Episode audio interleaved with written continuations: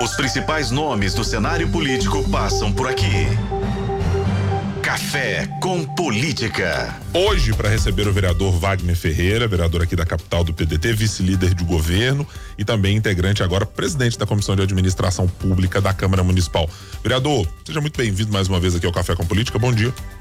Bom dia, Guilherme. Bom dia, Thalita. Bom, Bom dia. dia a todos os ouvintes. Eu que agradeço o convite.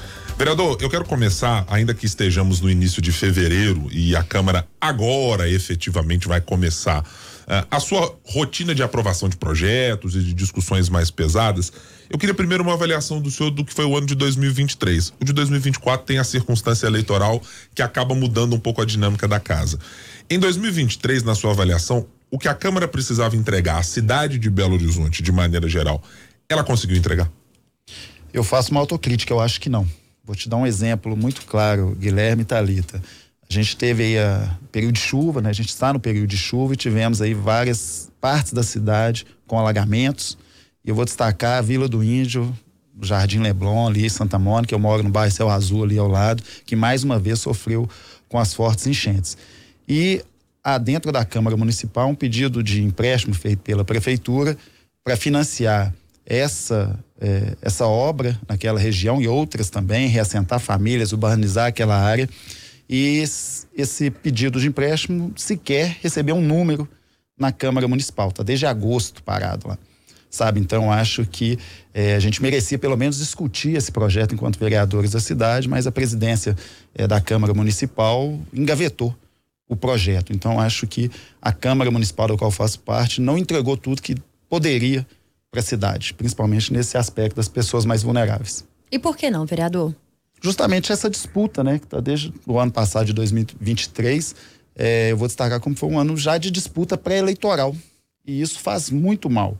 Afinal de contas, o presidente da Câmara ele se coloca como né, quer ser candidato a prefeito é, de Belo Horizonte, e eu acho que isso atrapalha as entregas efetivas que a Câmara Municipal poderia fazer mais. Entregou muita coisa, claro, né? Não é, os vereadores trabalham muito, entregaram muita coisa, mas eu acho que poderia ter sido feito mais, infelizmente, por causa dessa antecipação na minha avaliação é, da eleição. Acho que isso fez muito mal para 2023. Queria saber um pouco mais no dia a dia da Câmara, vereador. Isso se dá, por exemplo, pela quantidade de CPIs? Ouvimos uma reclamação, por exemplo, no ano passado, de que havia um excesso dessas comissões e que, eh, do ponto de vista de quem era a oposição, né, que é a base de governo nesse momento, a oposição ao presidente da Câmara, isso tinha a ver com objetivos eleitorais. Então tinha uma crítica em relacionada a isso. Havia também outras que era, olha, o comando das comissões estava alocado com determinados aliados do presidente da Câmara, portanto as coisas não andavam da mesma maneira. Em compensação, o presidente da Câmara sempre argumenta, olha, eu estou sempre limpando a pauta, o que a prefeitura mandou, eu estou colocando à frente.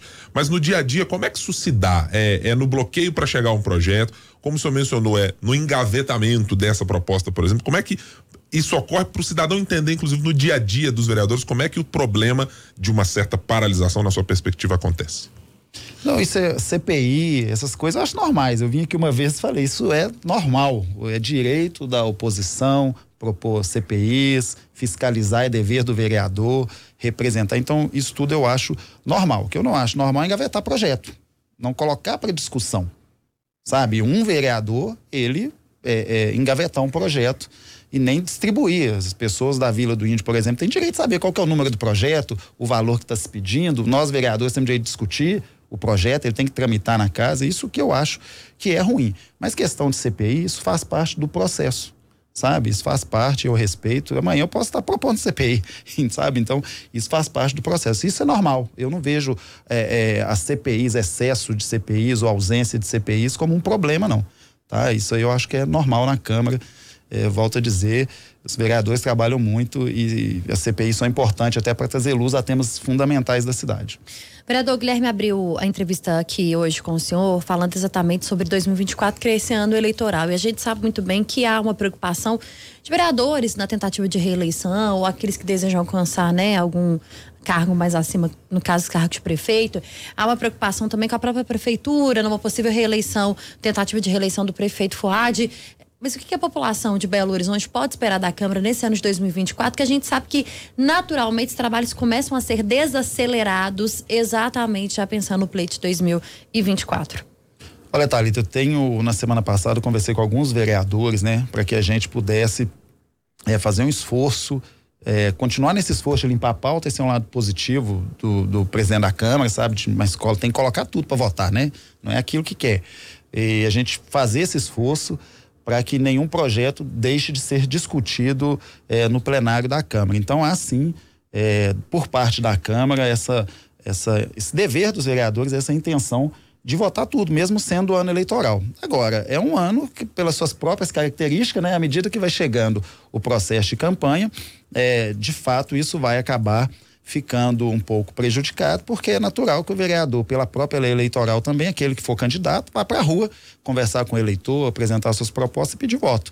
Né? Então, mas isso é mais para frente. Eu acho que agora, até o meio do ano, é, eu acredito é, que os vereadores vão continuar trabalhando muito aprovando projetos. Como alguém que está na base de governo do prefeito Fuad Numan, eu queria saber se a prefeitura já apresentou de alguma maneira o que ela espera ver aprovado nesse ano de 2024. Tem planos específicos que a prefeitura considera? O prefeito já deixou claro, por exemplo, que esse projeto em relação às chuvas, é, a prefeitura vai estudar uma outra maneira ou ver o que vai fazer, mas que não tem ainda uma alternativa a apresentar na Câmara. Vai ter a discussão desse mesmo projeto levado à frente nesse ano? Quais são as pautas prioritárias que a prefeitura está planejando e que tenha dito para o senhor como vice-líder também? Olha, a gente vai ter a primeira reunião do Colégio de Líderes agora no dia 29 eh, de fevereiro, a primeira reunião do ano. E a prefeitura, através do nosso líder Bruno Miranda, vai levar esses projetos, pedir, insistir que o vereador Gabriel distribua os projetos, são projetos prioritários, então a prefeitura não vai abrir mão dele. Um deles, desses projetos, é, por exemplo, a revitalização do centro, né? É, para poder fazer um viaduto ali na Igreja Cristo Rei, lá na, na Cristiano Machado, ali perto do shopping. Né, para que a gente possa ter uma mobilidade melhor ali, chegar, com, chegar e voltar do aeroporto com fins. Então são obras que exigem é, recursos né, de grande monta e no dia 29, essa, em relação à prefeitura, esses dois projetos eh, de empréstimo, eles continuam na ordem do dia. Nós vamos insistir no Colégio de Líder para que esse projeto tenha a sua tramitação iniciada na Câmara Municipal. O senhor acha possível haver consenso por essa conversa prévia que teve com os, os, demais vereadores ou com aqueles que o senhor conversou?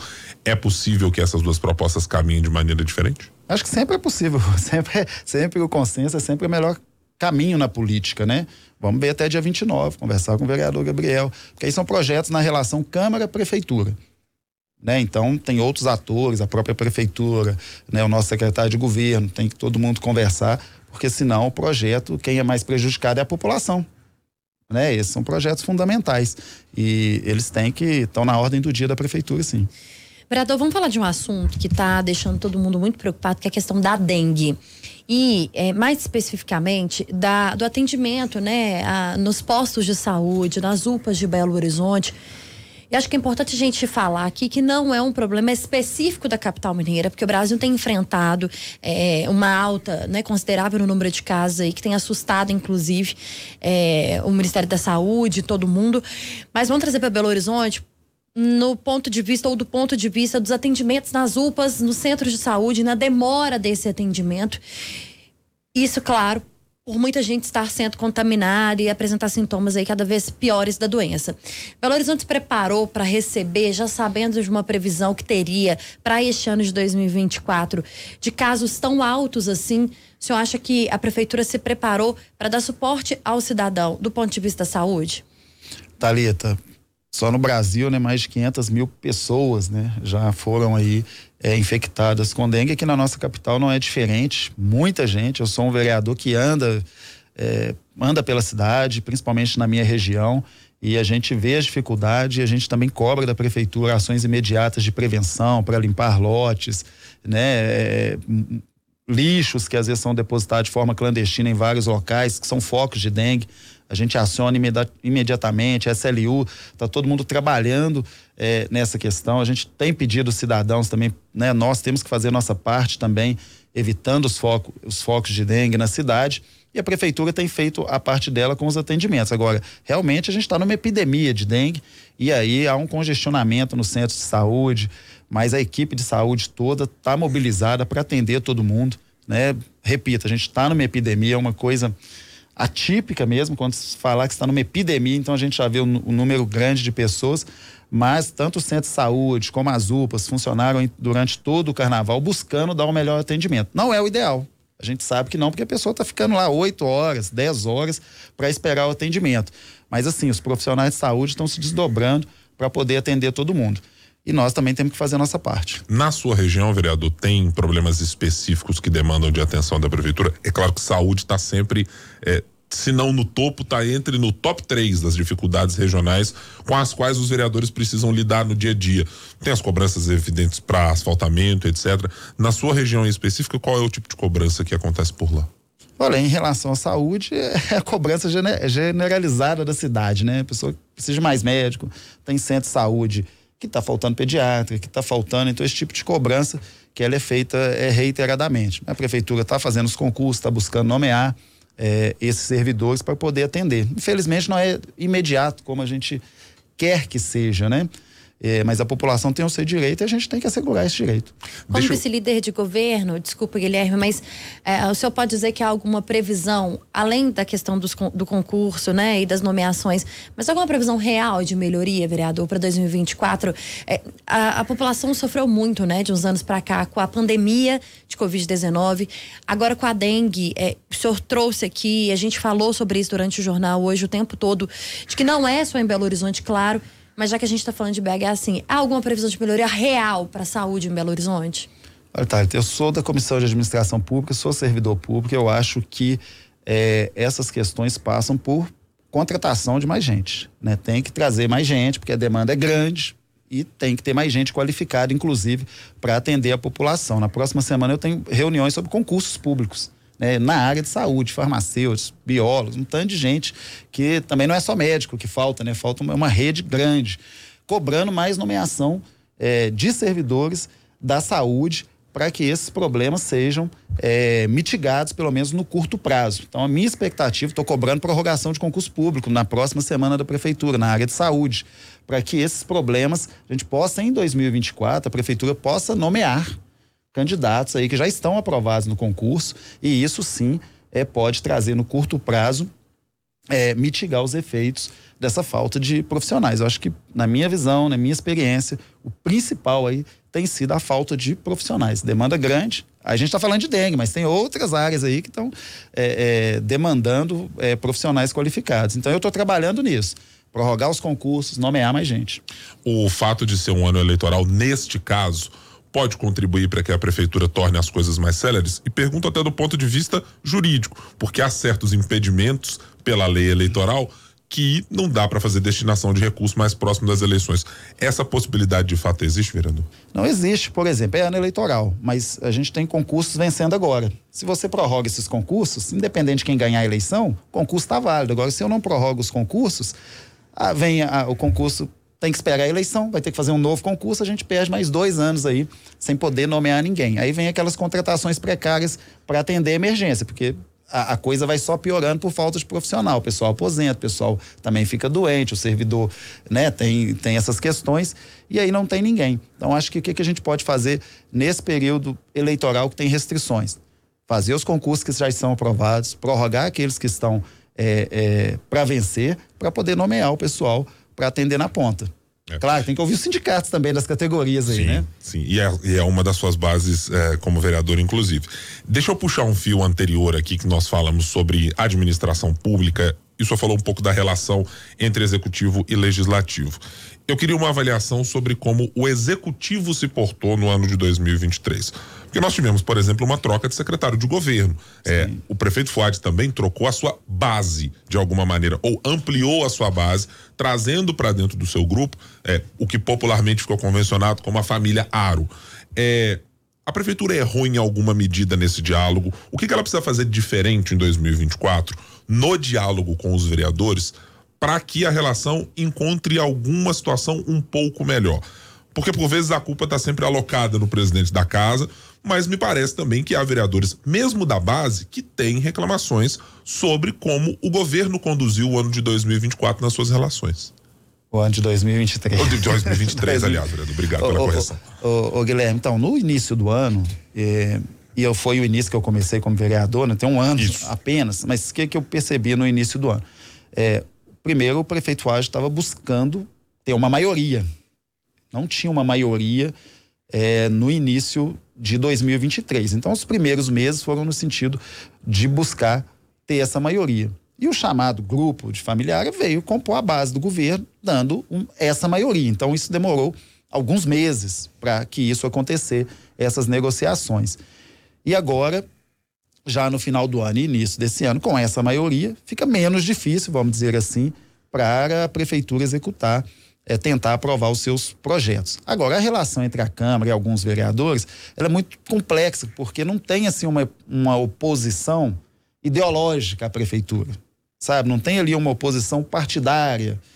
Tem reclamações, olha, o secretário não me atende, então eu não vou votar esse projeto. Então cabe à prefeitura ir lá e conversar com o vereador, se quiser ampliar projetos. Eu, eu vejo a Câmara, na sua maioria, com uma relação assim. Não é uma oposição ideológica e partidária. Porque se fosse, o, vereador não ia reclamar que o secretário não atende ele, que o prefeito não atende ele, porque ela é uma oposição programática, vamos dizer assim. Eu não concordo com o programa do prefeito Fuad, então eu sou oposição.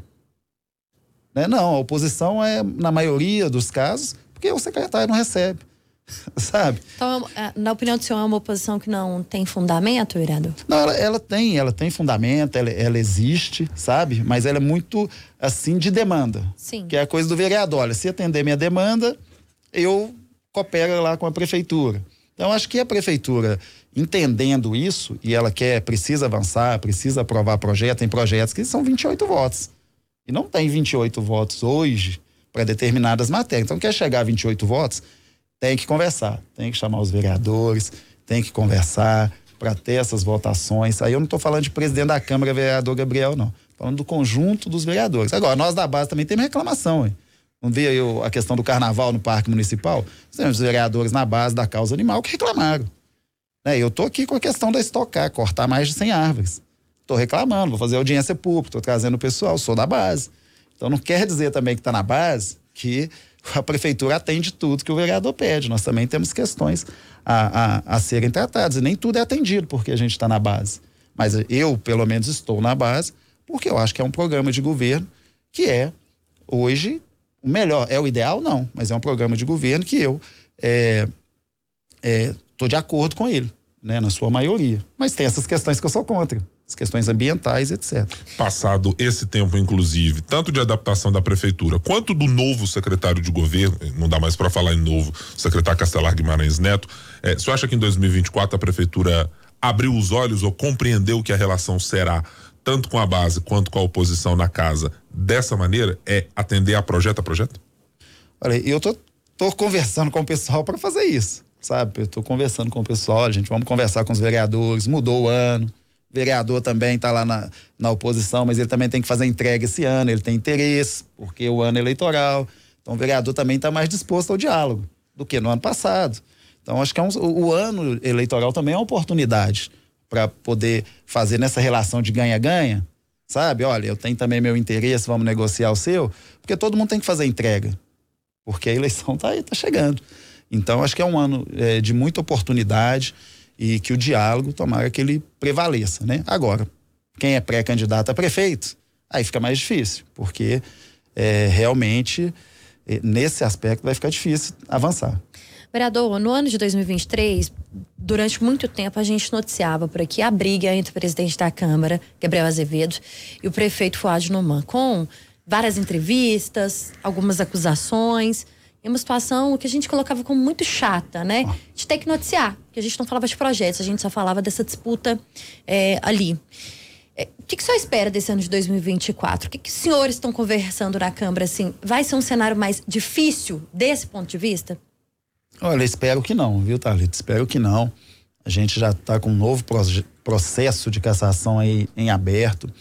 É, pelas, pela minha própria oitiva, vereador Bruno Miranda, a tendência ali é da gente é, apaziguar, vamos dizer assim, mas é via de mão dupla, depende dos dois lados. Aqueles episódios do ano passado, aquelas agressões é, ao prefeito, né, chamando o prefeito ali, né, até pela questão da idade do prefeito, acusações sem provas, aquilo tudo foi muito ruim, terrível. Foi o pior momento. Se você falar uma coisa ruim do ano de 2023, foram, é, for, foram, foram esses momentos aí, aqueles processos de cassação. Foram muito pesados e muito ruins. Acho que a imagem da, não contribuiu em nada para a imagem da Câmara Municipal, pelo contrário. Espero que nesse ano todos os nós vereadores, a prefeitura, a gente esteja em outro espírito, sabe? Um espírito mais de trazer resultados para a população é, de Belo Horizonte que tem direito. Sobre o processo de cassação, o senhor falou nessa perspectiva que está colocada, é, aparentemente, de apaziguar as coisas. Essa é uma tendência verificada por duas coisas. Primeiro, não parece haver votos suficientes para a prefeitura ou para o grupo é, que está contrário ao presidente da casa fazer a sua cassação. É, e porque objetivamente também a primeira também não houve. É uma questão matemática hoje o grande, uh, o grande ponto e também pensando nele em 2024 para deixar os vereadores, inclusive da base, distante dessa discussão, vereador? Acho que é o clima, né, de 2024 é outro. Agora é um ano é, eleitoral, todo mundo tem que fazer as suas entregas e isso acaba tirando a, a atenção. Agora, eu não sei o dia de amanhã, volto a dizer, nas disputas, é, todo mundo tem que fazer seus gestos efetivos para que a coisa caminhe e a gente possa, de fato, é, ocupar o nosso tempo com os interesses da população, cada um com, com seu ponto de vista. Tá? Mas essa questão matemática de ter voto, não ter voto, ela é verificada todo dia. Uhum. Se não tinha voto na outra, não quer dizer que nessa é, é, não, vai, não vai ter. Né? Mas a maioria dos vereadores estão aí empenhados em exercer seu mandato. Essa questão de cassação, eu não estou vendo clima para é, seguir com isso nesse ano de 2024, sabe? Não estou vendo muito clima.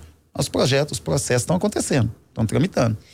Nós estamos conversando com o vereador de Belo Horizonte, Wagner Ferreira, do PDT. No Café com Política. No Café com Política. Hora do bate-pronto. Agora é aquele sistema, vereador. Perguntas rápidas e respostas na mesma medida. Vamos a elas? Bora. Então vamos lá. Candidatura do PDT em BH. Uma certeza ou uma possibilidade? A minha candidatura? Do PDT para a Prefeitura de Belo Horizonte. Prefeitura de BH. Olha, está no campo da possibilidade. Eu vejo ainda como uma possibilidade. Tá, tem muita água para rolar ainda. Wagner Ferreira nas eleições de 2024. Candidato à reeleição pelo PDT? Estamos aí como pré-candidato e vamos aguardar aí a janela partidária. Gabriel Azevedo deveria cumprir o acordo com o vereador Juliano Lobato ou permanecer como presidente? Juliano Lopes. Juliano, Juliano Lopes Lobato. Olha, aí é entre eles, viu? Eu não participei desse acordo, então eu não posso emitir juízo de valor. Acordo, agora, acordo é para ser cumprido. Cara. Fuad Noman pode ser um candidato de consenso da centro-esquerda em BH? Pode sim, pode sim. Wagner Ferreira, vice-líder de governo, agora presidindo a Comissão de Administração Pública nesse ano de 2024 na Câmara Municipal. Obrigado por estar conosco aqui, vereador, mais uma vez. E daqui a pouco a gente chama de novo para conversar aqui no café, porque evidentemente temos assuntos e esperamos ter muitos bons assuntos para tratar sobre a cidade. Eu que agradeço vocês mais uma vez aqui pelo convite, estamos sempre à disposição. Um abraço aí para todos os ouvintes.